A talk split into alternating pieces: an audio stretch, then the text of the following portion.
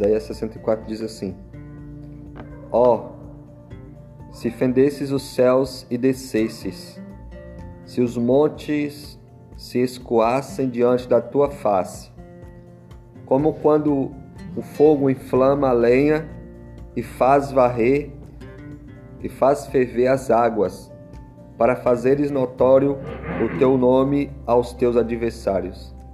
Assim, as nações tremessem da tua, da tua presença. Quando fazias coisas terríveis que não esperávamos, descias e os montes se escoavam diante da tua face. Porque desde a antiguidade não se ouviu, nem com os ouvidos se percebeu, nem com os olhos se viu um Deus além de ti, que trabalha, que trabalhe para aquele que nele espera. Amém?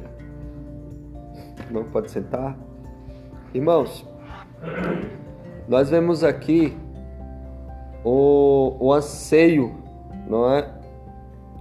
Ou um desejo da alma do profeta Isaías é, é externado pelo anseio dele, que é ó, não é? Esse ó é um, é um, é um suspiro da alma dele.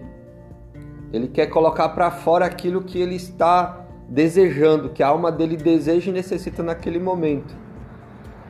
E ele, e ele fala: ó, um anseio. Como a gente fala assim, ó, quão bom seria se aqueles velhos tempos voltassem, não é? Oh, como era bom ah, aquele tempo. Oh, como era bom. A gente fala assim, isso é expressando o anseio do nosso coração, da nossa alma.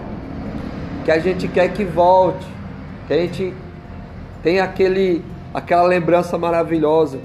E aquele expressa muito bem o desejo da alma dele que é: ó, oh, se fendesses os céus e descesse. O anseio dele era esse. Ó, oh, se Deus abrisse, rasgasse os céus e descesses. Esse era o anseio dele.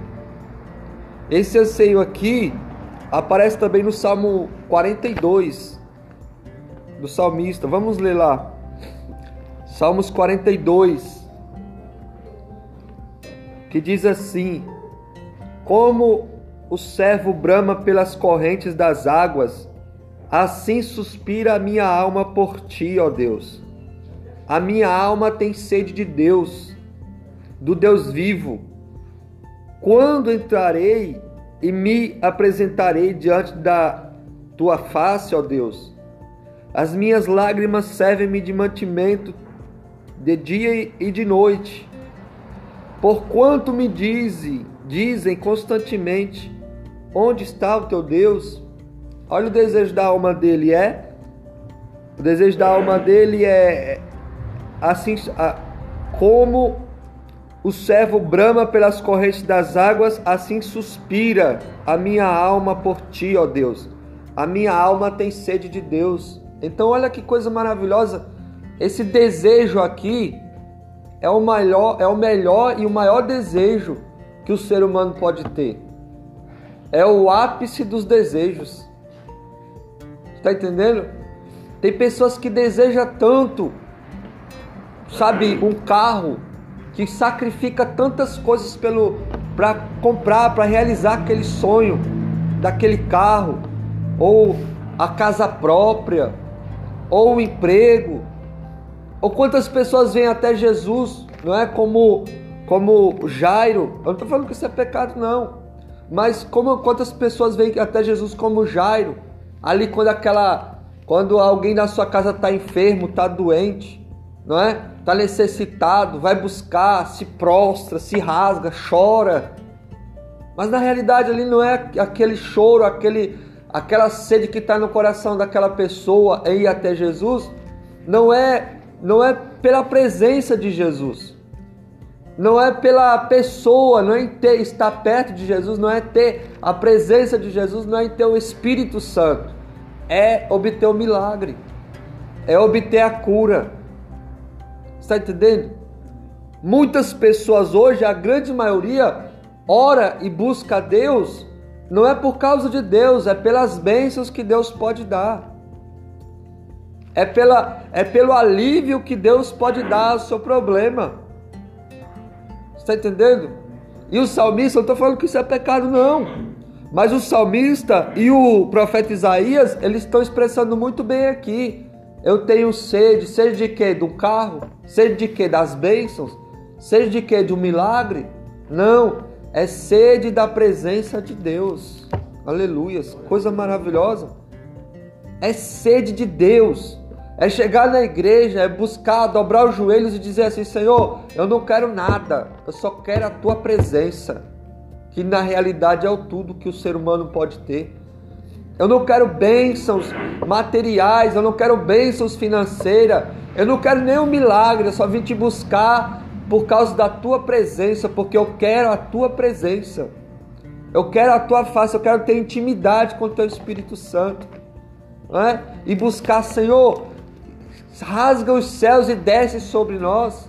Rasga os céus e desce sobre a igreja como o Senhor fazia antes, como o Senhor fez lá no deserto, no Monte Sinai, como o Senhor fez lá em Atos capítulo 2. Faz de novo, rasga os céus e desce sobre nós. Então, esse é o maior anseio, o melhor anseio que o ser humano pode ter: é sede de Deus, é saudade de Deus, é desejo da presença de Deus, é desejo de ter comunhão com Deus. Os templos cheios, as igrejas cheias hoje, a grande maioria é atrás das mãos, das bênçãos de Deus, não é atrás do Deus das bênçãos. E aqui ele está expressando, eles dois, tanto o salmista como o profeta Isaías, expressando é amor, é desejo, é sede, é anseio pela presença, pela pessoa de Deus. É isso que ele quer. E que esse venha ser o desejo, o nosso desejo, o nosso anseio. Sabe? Deus faz milagre? Lógico que faz, é secundário.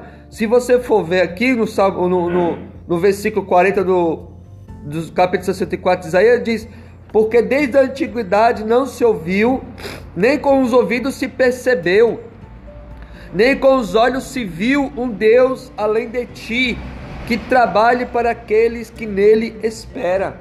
Olha, não precisa nem chegar diante de Deus e falar, Senhor, eu quero um milagre, eu quero um milagre, eu quero um milagre. Não, é, isso é secundário.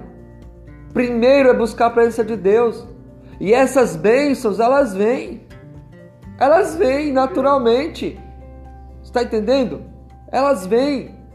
Muitas pessoas vão até Jesus buscar o milagre, recebe o milagre e vai embora e nunca mais volta. Mas o que ele quer é que nós viemos buscar sua face em primeiro lugar, e ter comunhão com ele, ter desejo de estar com ele. É isso que o Senhor, o Senhor nosso Deus quer. Deus, ele não está atrás de adoração, ele quer verdadeiros adoradores que adorem a ele em espírito e em verdade. Está entendendo? É o que Deus quer de pessoas que tenham sede dele.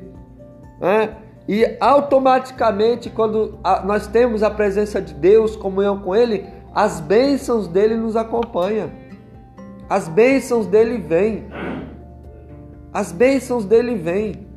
É como dar a barganha a Deus. Ah, Deus, eu te dou tanto aqui de oferta, mas eu quero, quero X. Não! Só em você ofertar, ajudar a obra de Deus, ajudar o Evangelho a prosperar na terra, automaticamente as bênçãos de Deus você precisa nem pedir, vem sobre sua vida. Está entendendo? Então nós temos que que Deus venha colocar em nossos corações esse desejo na igreja. Hoje aumentou-se o número de pessoas que vão que, que estão se convertendo, que estão buscando Deus. Sim, mas por que que aumentou? Por causa que o calo apertou. Por causa que o, a doença está aí por causa que tem uma multidão de mortos aí. E elas estão indo até Deus porque com medo. Com medo. Está entendendo? Não é porque ama Deus, é porque tem medo. Medo da doença, medo do vírus, medo de perder o emprego, medo disso, medo daquilo. Lógico, ah, é... então vou para quem? Não, tem que ir para Deus mesmo. Mas que esse sentimento não seja primeiro, seja secundário. Que o sentimento primeiro que invada a nossa alma seja estar em comunhão com Deus, ter a presença de Deus, ter comunhão com Deus. Que nossa alma venha ter sede de Deus, que nossa alma venha suspirar pelo Deus Todo-Poderoso. E o resto é resto. E as demais coisas vos serão acrescentadas, como Jesus disse. Buscar em primeiro lugar o reino de Deus, e as outras coisas vos serão acrescentadas. Amém? Em nome